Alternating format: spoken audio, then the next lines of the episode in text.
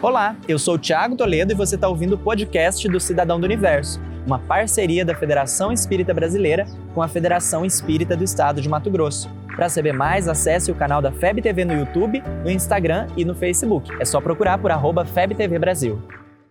Imagina o universo. Imagine então tudo que você conhece como cristianismo nesse universo. Será que o espiritismo faz parte desse grupo? Qual a diferença entre a doutrina espírita e o cristianismo tradicional?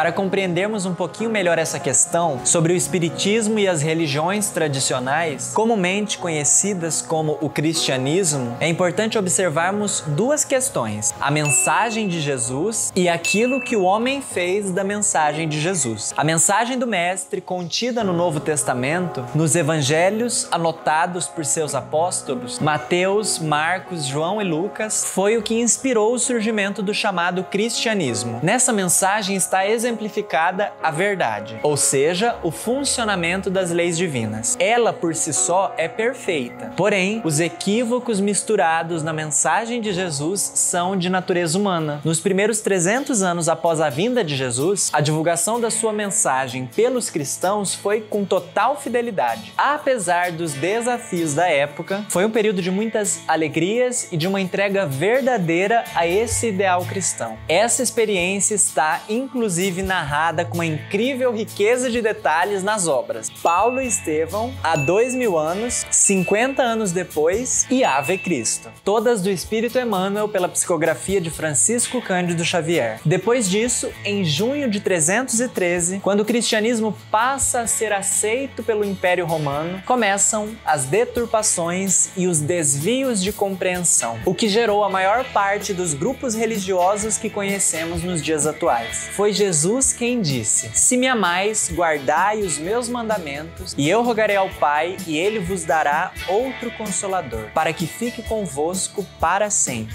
Sendo a doutrina espírita esse consolador prometido, temos o dever de nos reconectarmos ao ideal de trabalho ensinado por Jesus, nos inspirando nos cristãos dos primeiros séculos, que foram perseguidos, caluniados, torturados e ainda assim permaneceram fiéis. É fácil? Não é fácil, mas tendo Jesus como devido referencial, é perfeitamente possível. Ser um cidadão do universo é compreender então que o Espiritismo, o consolador prometido por Jesus, é, conforme ensina Allan Kardec, sobretudo cristão e humanitário, revivendo a mensagem oferecida pelo modelo e guia da humanidade. Ficou clara a diferença entre o chamado cristianismo tradicional e o cristianismo redivivo, ou seja, a doutrina espírita? Como como você sente essa diferença?